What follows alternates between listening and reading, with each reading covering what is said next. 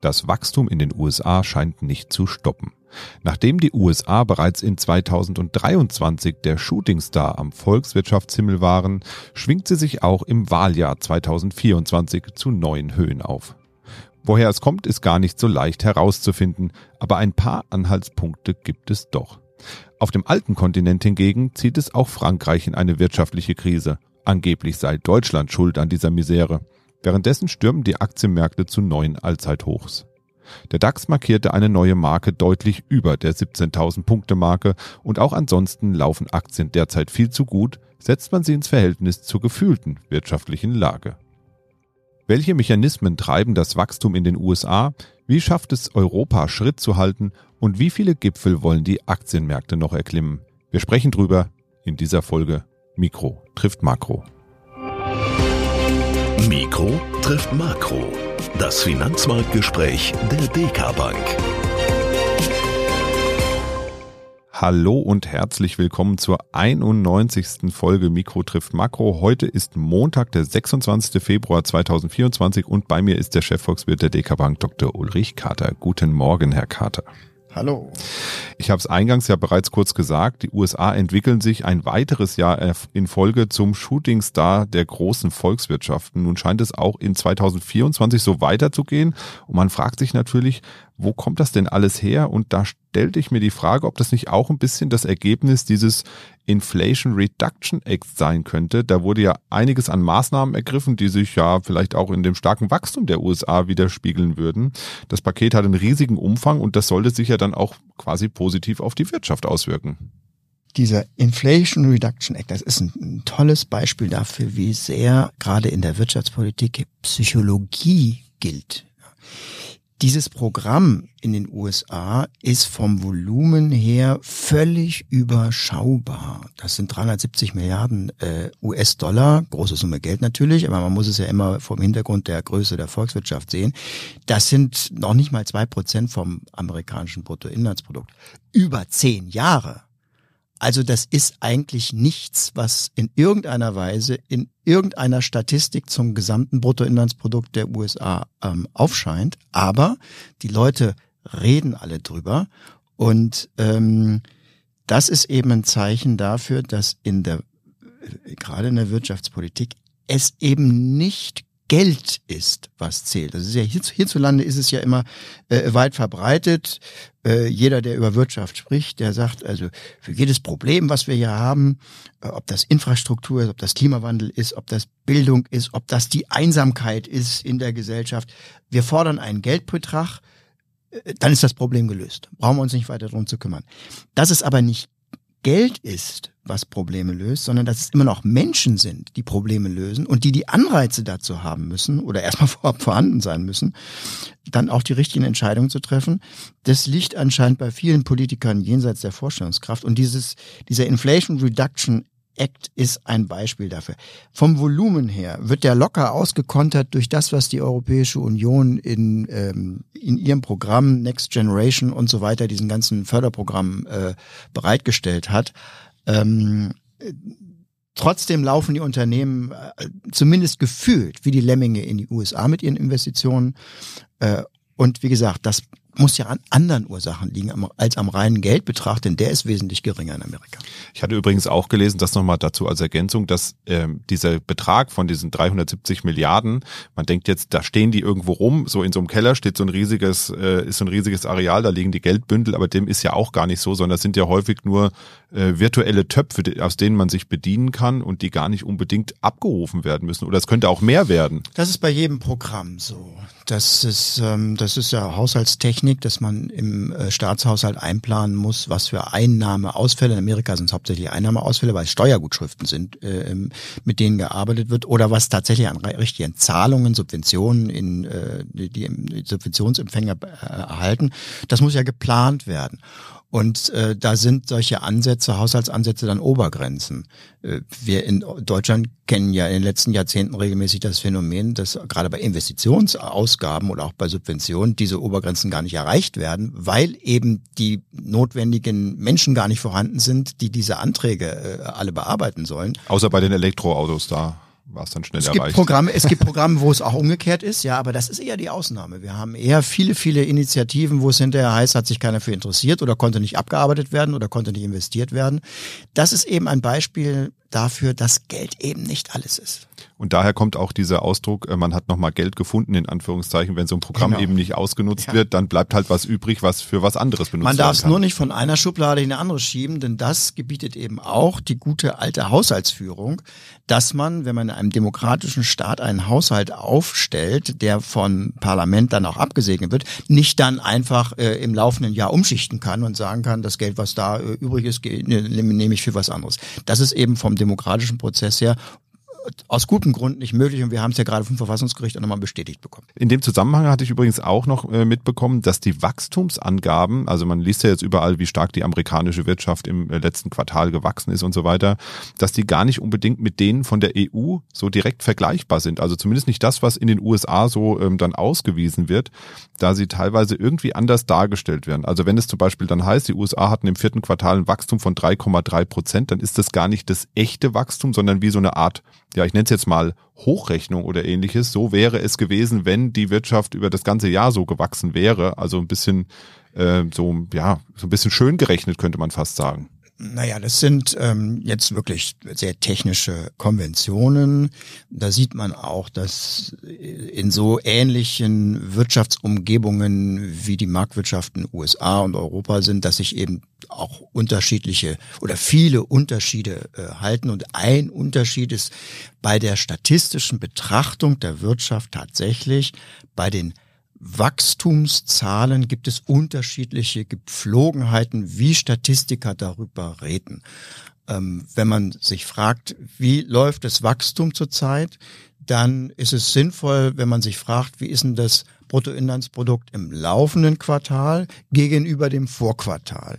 Bruttoinlandsprodukte werden immer berechnet nur quartalsweise, also äh, drei Monatsweise, zumindest von den äh, großen statistischen Ämtern. Mittlerweile gibt's auch schon Aufspaltungen monatsweise, das sind so neuere Ansätze, aber die die Konvention ist in jedem Fall ein quartalsweises Bruttoinlandsprodukt, was man eben im laufenden Quartal vergleicht zu dem im Vorquartal. Und da kommen dann so Zahlen raus wie plus 0,1 Prozent oder plus 0,3 Prozent. Und das ist die Veröffentlichung, die auch in Europa üblich ist. Das heißt, das Statistische Bundesamt berichtet, dass das vierte Quartal im, äh, in Deutschland ein Minus von 0,2 Prozent gegenüber dem dritten Quartal ergeben hat. So in Amerika äh, rechnet man genauso. Das heißt also von einem Quartal aufs nächste. Sagt sich aber, na, mit der Zahl kann man ja eigentlich nicht viel anfangen als ähm, Hörer oder Hörerin ähm, weil das Bruttoinlandsprodukt ansonsten ja immer in Jahreszahlen angegeben wird. Also das Bruttoinlandsproduktswachstum im Jahr 2023 lag bei 0,4 Prozent. Das gilt dann fürs gesamte Jahr, also alle vier Quartale. Und wenn man jetzt nur eine Quartalszahl hört, dann kann man damit ja kaum was anfangen. Das kann man ja nicht vergleichen zu so einer Jahreswachstumszahl. Und deswegen geben die US-Behörden ihre Quartalszahlen quasi normiert aufs Jahr an. Man kann sich das aber vorstellen, dass die Wachstumsrate mal vier genommen wird. Ja, eben sage ich ja, also so ein bisschen ja. schön gerechnet oder schlecht gerechnet, Nein, je nachdem.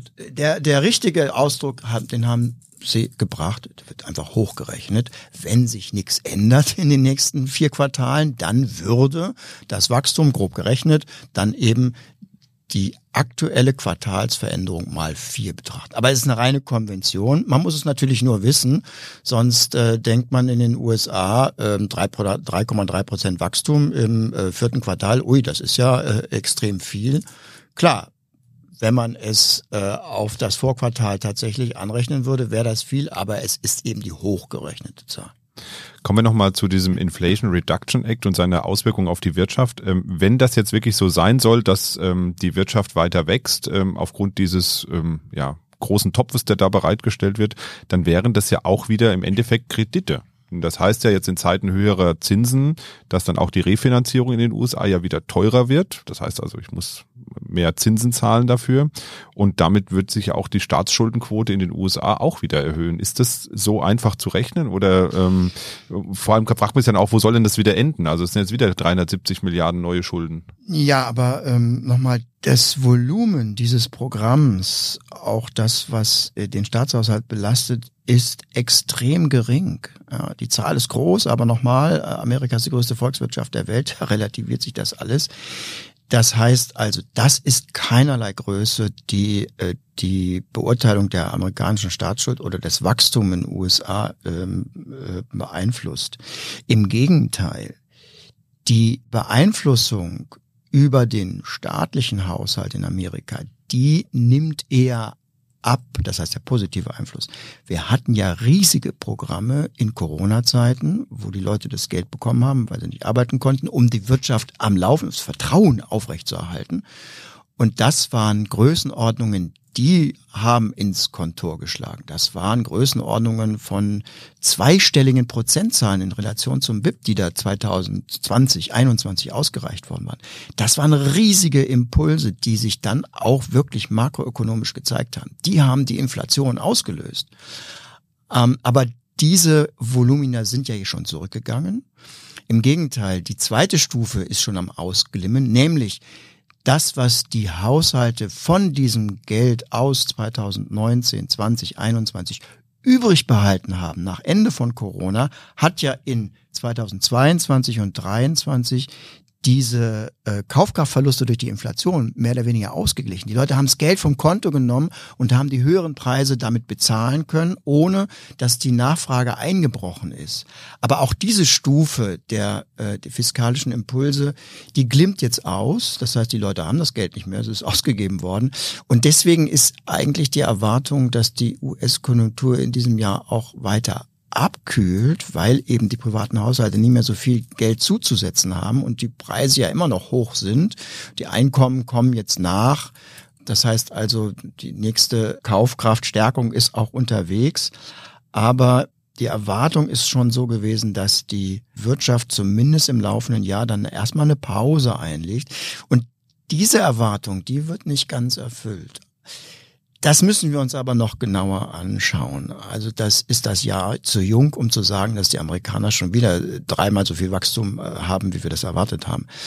Äh, das ist im Augenblick sehr verzerrt durch das, was noch Ende letzten Jahres passiert ist. November, Dezember waren irre starke Bruttoinlandsproduktsmonate. Äh, da haben wir tatsächlich mal die monatsweise Berechnung genommen und da haben wir Zahlen, dass allein in den letzten beiden Monaten das Bruttoinlandsprodukt in den USA um 1,8 Prozent und jetzt festhalten, unbereinigt, das heißt also nicht hochgerechnet.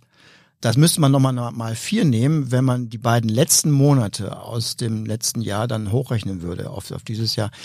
Und die Struktur dieses, äh, dieser Zunahme war auch nicht gesund. Das waren also eher Lagerinvestitionen und Export. Es geht ja um das eigentliche Geschehen, Investition und Konsum. Und das müssen wir uns erst anschauen, ob der wirklich so stark ist in diesem Jahr. Aber okay, das ist, äh, die ersten Signale sind so, dass es wieder mehr ist, als wir das eigentlich erwartet haben.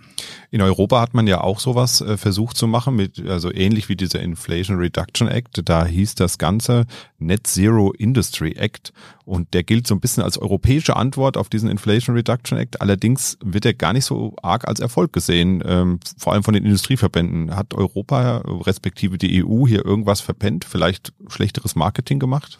Naja, wieder, wieder ein Beispiel dafür, Geld ist nicht alles. Die Förderung, beispielsweise die Förderungsart ist, ist, ist wichtig und das ist in Amerika cleverer gemacht.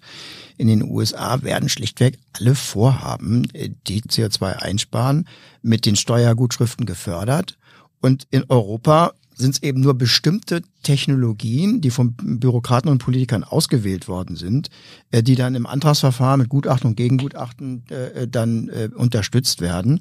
Und das ist natürlich eine, eine, eine komplizierte Art, die eben auch nicht auf äh, so fruchtbaren Boden führt, äh, äh, fällt. Das, das merkt man auch. Und man sieht eben daran auch wieder, dass das strukturelle Anreize mindestens genauso wichtig sind wie die Finanzierungsmöglichkeiten, äh, die dahinter sind. Und wir in Europa haben, das ist traditionell, aber in den letzten Jahren noch, noch, noch, noch wieder mehr rausgekommen, wir haben eben Vorbehalte, ähm, Dinge über den Markt entscheiden zu lassen und die Vorstellungen, dass Regierungen und Planer sich da hinsetzen und wissen, wie die Welt am besten zu gestalten ist, die ist in den letzten Jahren äh, wieder sehr stark hochgespült worden. Und die führt eben zu solchen bürokratischen Ansätzen. Das ist ja nicht die einzige Bürokratie, wie die wir beklagen. Äh, und als Antwort darauf kann man nur geben, dass man sich wieder stärker auch der Marktkräfte bedienen sollte um Fragestellungen und Probleme zu lösen. Bei all der Power, die die USA jetzt an den Tag legen und bei dem, was dann gegebenenfalls Ende des Jahres nach einer möglichen Wiederwahl Trumps nochmal äh, drohen könnte, muss man sich ja fragen, wie die EU beziehungsweise Europa ähm, dem Ganzen jetzt nochmal gegenübertreten möchte, ähm, um da jetzt als europäische Wirtschaft nicht ins Hintertreffen zu geraten, weil das ist, glaube ich, jetzt echt so das Thema der Stunde, dass Europa gegenüber den USA im Moment echt so ein bisschen hinten dran bleibt eigentlich, oder? Also ich würde nicht allzu viel Panik machen jetzt wegen der Wirtschaftspolitik, die, die Donald Trump da äh, vorhat. Äh, ich finde die außenpolitischen Perspektiven äh, da eher be bedenklicher. Natürlich, Zölle sind nicht gut. Zölle sind ähm, aber auch für Amerika nicht gut. Und das, das zeigt sich leider dann erst nach ein paar Jahren. Äh, insofern ist die Frage, ob, ob Trump da und seine Berater da äh, vorher auch ein bisschen Einsehen haben. Aber es gilt abzuwarten, was wirklich umgesetzt wird von den Themen. Wie gesagt, Zölle sind äh, weder für die USA noch für die Europäer gut, aber man muss dagegen setzen. Europa ist auch groß. Wir sind kein kleines Land, was auf den Handelspartner Amerika angewiesen ist zumindest als Europäische Union. Als Deutschland innerhalb der Europäischen Union sind wir schon etwas stärker ausgerichtet auf die Vereinigten Staaten als andere europäische Länder, die beispielsweise mehr vom Tourismus leben. Das sind die Unterschiede innerhalb Europas. Aber wir haben einen Binnenmarkt, der ist genauso groß wie der amerikanische und die, die ähm, Unabhängigkeit, die damit einhergeht, die sollte man nicht unterschätzen.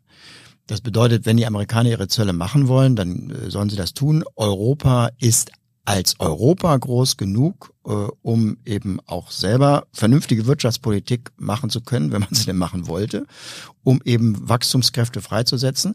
Dass innerhalb Europas natürlich auch unterschiedliche Interessen herrschen, ist klar. Deutschland hat ein Rieseninteresse an dem freien äh, Handel, an dem Weltmarkt.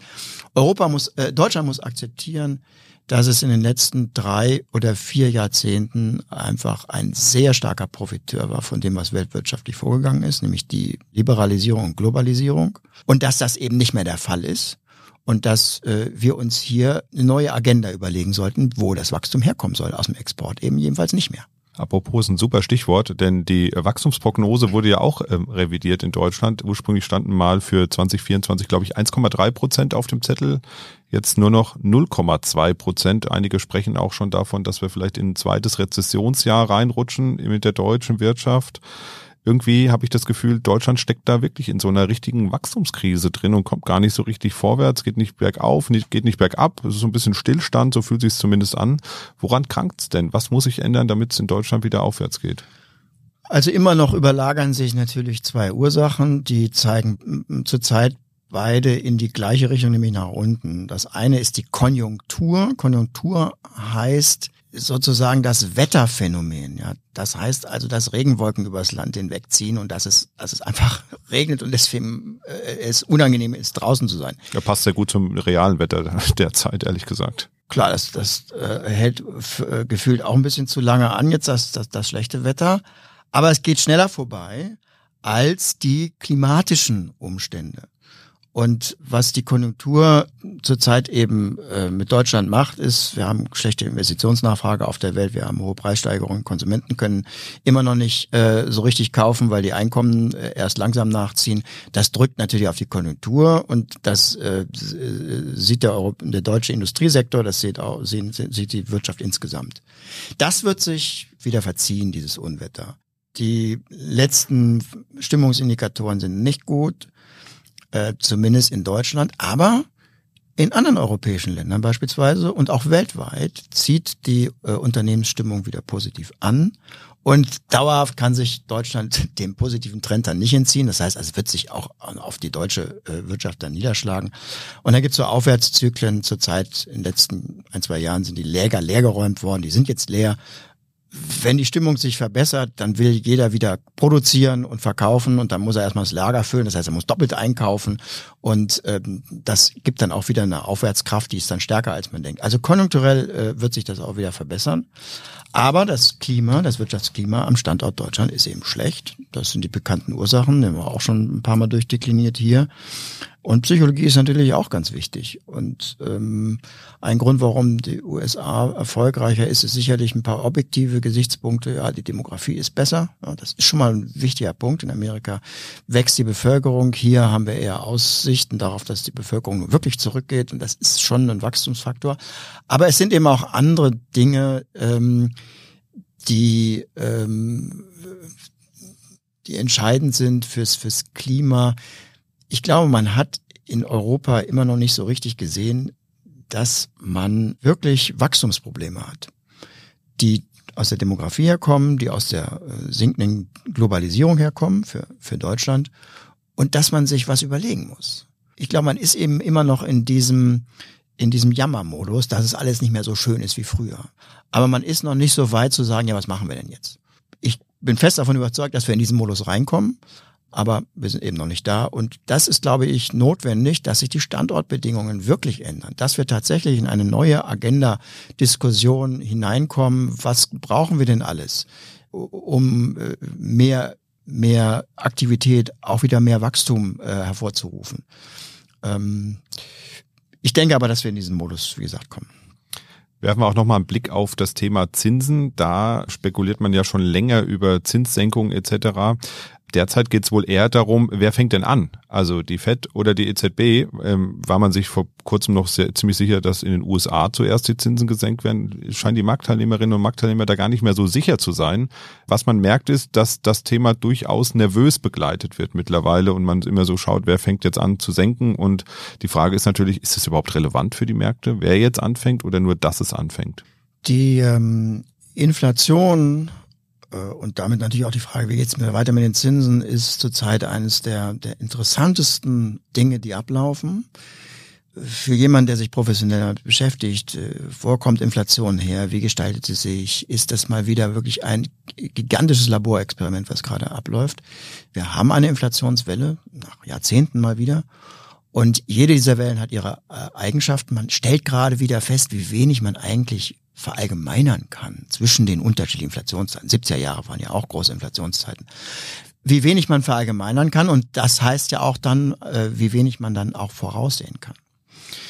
Äh, deswegen wird diese Unsicherheit, wann ist denn die Inflation wirklich besiegt, die wird noch weiter anhalten. Und das hat natürlich unmittelbar Auswirkungen auf den Zinsausblick. Man dachte letztes Jahr, Ende letzten Jahres, dass die Inflation stramm auf die zwei Prozent zugeht. Und deswegen sind die Zinsen auch schon wieder nach unten erwartet worden. Und zwar in Windeseile. Die ersten Zinssenkungen sollten ja schon im Januar kommen, wenn es nach dem letzten, nach, nach dem Herbst letzten Jahres ging. Haben Sie aber nicht gesagt. Sie haben gesagt Sommer. Nein, wir sind, wir sind ein bisschen äh, stetiger. Unsere Einschätzung ist eben so, dass Inflationsprozess nicht prognostizierbar ist, zumindest nicht so, wie man das haben wollte, um eben festzulegen, ob im Juli oder August die Zinsen gesenkt werden. So exakt geht's eben nicht.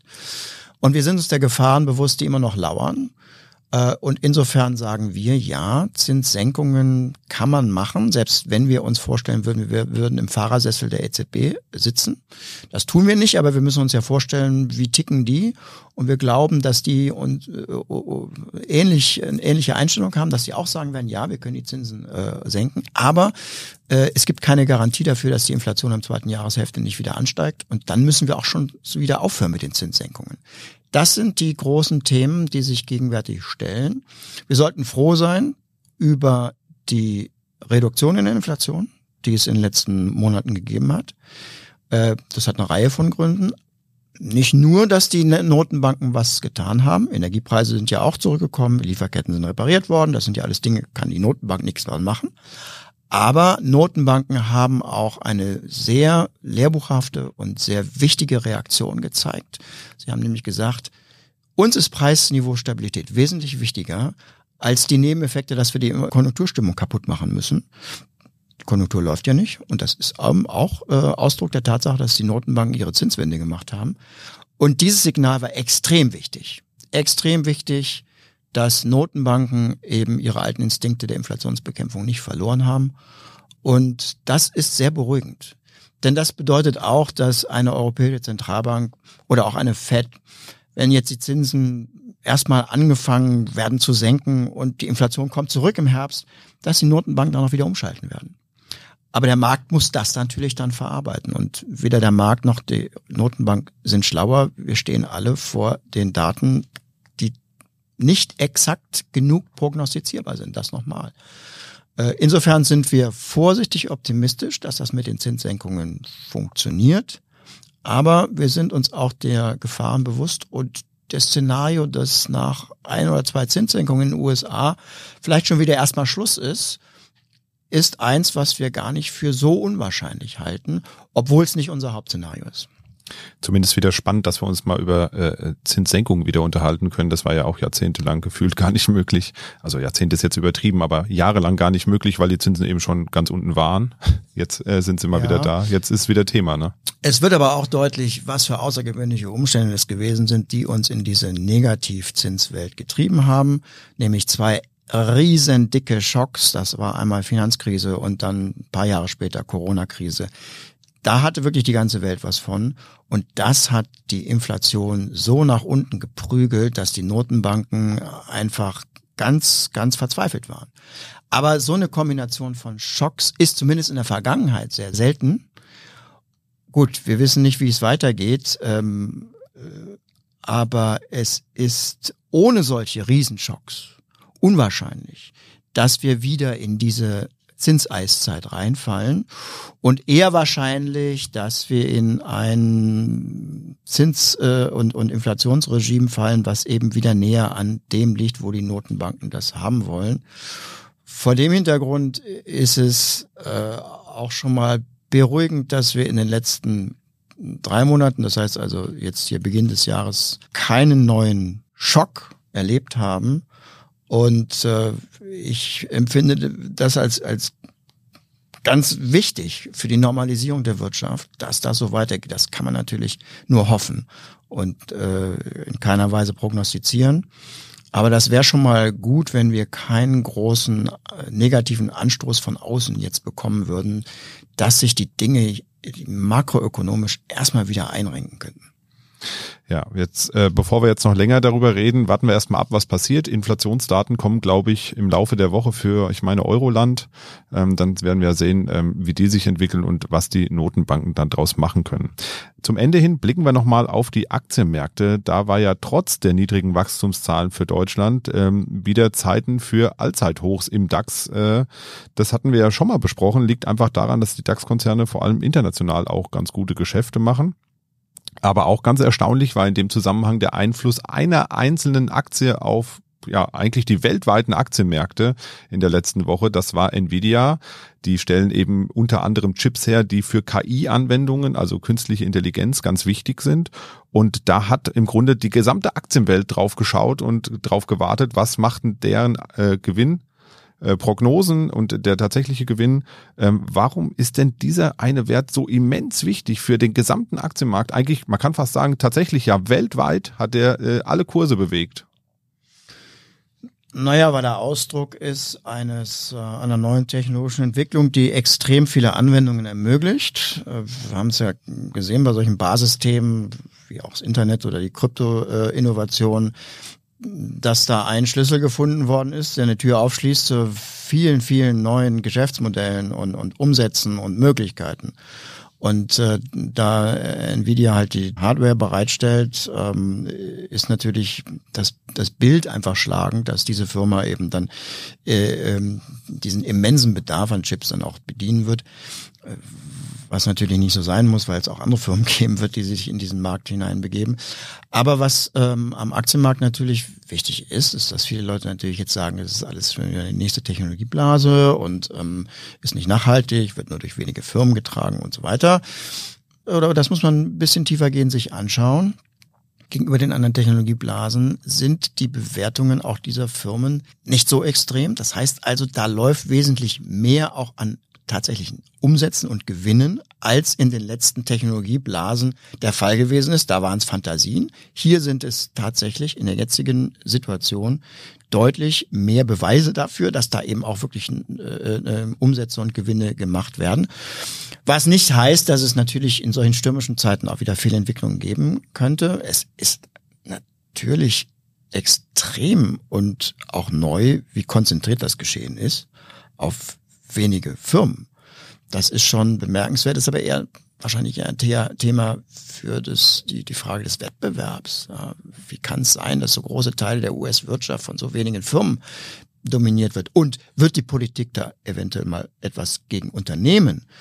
Das sind dann eher die Fragen, die sich jetzt stellen. Aber das ist nichts, was sich jetzt in den nächsten ein, zwei Jahren äh, entscheiden wird. Deswegen ist eigentlich diese Entwicklung aus meiner Sicht und auch wie wir das diskutieren zurzeit jetzt nicht so unmittelbar ähm, alarmierend wie die Frage, bläht sich da die nächste Technologieblase auf? Das sehen wir so eigentlich weniger. Im Gegenteil. Wir sehen eher Abstrahleffekte auf den anderen Teil des Marktes, die die äh, übrigen äh, Tausenden von Firmen minus äh, den sieben oder acht äh, der, der großen Firmen. Und da denken wir eher, dass wir von der allgemeinen Konjunkturlage dem nächsten Jahr dann weltweit wieder anziehen sollte, Investitionsgeschehen, auch steigende Einkommen, Konsum, das heißt, die in einen weltweiten Aufschwung münden könnten, zusammen mit einigermaßen vernünftigen monetären Konditionen, das heißt also keine weiteren Zinssteigerungen. Wir sehen da eigentlich eher die Perspektive, dass sich diese Aktienmarktentwicklung zunächst erstmal verstetigt oder eben noch weiter umsetzt. Bei allem Vorsicht, bei aller Vorsicht, die man natürlich bei solchen Entwicklungen äh, an den Tag legen muss. Ähm, aber äh, ist das ein Börsengeschehen, was zwar in Kontrast steht zu vielen Dingen, die man sich erzählt, also schlechterer Standort Deutschland beispielsweise oder ähm, steigende Zinsen oder gestiegene Zinsen, aber ähm, die Gesamtlage ist äh, erscheint uns äh, gar nicht so schlecht zu sein, wie das der ein oder andere jetzt schon wieder ähm, im, im Hinterkopf hat. Das Bewusstsein für Risiken ist ganz wichtig, ist aber auch ein Kennzeichen dafür, für Phasen, in denen es dann erstmal auch weiter nach oben geht. Ja, über das Thema Allzeithochs im DAX haben wir das letzte Mal, glaube ich, schon so ganz kurz gesprochen. Ne? Ein Allzeithoch ist nicht äh, der Garant dafür, dass es danach unbedingt bergab gehen muss, sondern jeder tiefere Punkt vorher war ja auch mal ein Hochpunkt äh, irgendwann gewesen. Ähm, die Frage ist jetzt natürlich, ähm, diese starke Entkopplung von Aktienmarkt und gefühlte Wirtschaftsleistung in Deutschland, das ist ja schon ein Thema aktuell eigentlich. Ne? Ist ein Riesenthema. Es gibt zwei Bereiche, die extrem äh, kontraintuitiv und damit verwirrend sind für alle Menschen, die Zeitung lesen. Zum einen diese unruhige Geopolitik. Wir haben ja eine Folge darüber gemacht. Das diese unruhige Geopolitik sich nicht eins zu eins in, in schlechte Börsenkurse umsetzt oder schlechte Wirtschaftsperspektiven, weil die Unternehmen eben extrem flexibel sind, damit umzugehen. Und der zweite Punkt ist natürlich die negativen Berichte über den Standort Deutschland und die Finanzseite, der DAX, der eben sich darum nicht zu kümmern scheint. Beides ist sehr, sehr äh, kontraintuitiv, aber es lohnt sich mal drüber nachzudenken, tun wir auch viel, um festzustellen, dass genauso wie bei der Geopolitik auch der Standort Deutschland eben nicht bedeutet, dass jetzt jedes Unternehmen in Deutschland im Bach untergeht, sondern im Gegenteil, das Unternehmen in Deutschland eben, weil sie so international ausgerichtet sind, sich stärker auch an den Weltkonjunkturdaten äh, orientieren und orientieren müssen, als an der Misere in Deutschland. Am Ende entscheiden sich diese Unternehmen auch gegen den Standort Deutschland, ohne dass es ihre Bilanzen und ihre Zahlen negativ beeinflusst. Dann allozieren sie eben alle einfach ihre, ihre äh, Produktionsentscheidungen um, produzieren mithilfe des äh, Inflation Reduction Acts dann eben in Amerika, aber ähm, erwirtschaften dann eben weiter steigende Gewinne. Und das ist es, was vielfach eben stattfindet. Ist auf jeden Fall ein spannendes Thema, glaube ich. Diese Entkopplung sollte man sich vielleicht auch noch mal ein bisschen genauer angucken. Können wir mal im Hinterkopf behalten. Vielleicht machen wir dazu mal irgendwas. Ja, in Angesicht der fortgeschrittenen Zeit, ist ja eine kleine XL-Folge geworden heute, aber es waren auch viele interessante Themen dabei, würde ich sagen, wir machen für heute mal ein Schleifchen dran und kommen zum Ende. Und wie immer noch der Aufruf an Sie, liebe Zuhörerinnen und Zuhörer, wenn Sie Fragen haben rund um Börse, Wirtschaft und Märkte, dann lassen Sie uns gerne eine Nachricht zukommen. Sie finden uns auf den gängigen Social-Media-Portalen, aber Sie können uns auch ganz einfach eine E-Mail schreiben an podcast.dkap.de. Und wir freuen uns natürlich auch über Bewertungen auf iTunes. Dort können Sie ein paar Sterne hinterlassen oder ein paar warme Worte. Das war's von uns für heute. Machen Sie es gut und bis bald. Tschüss. Mikro trifft Makro ist ein Podcast der DK Bank. Weitere Informationen zur DK Bank finden Sie unter www.dk.de-dk-gruppe.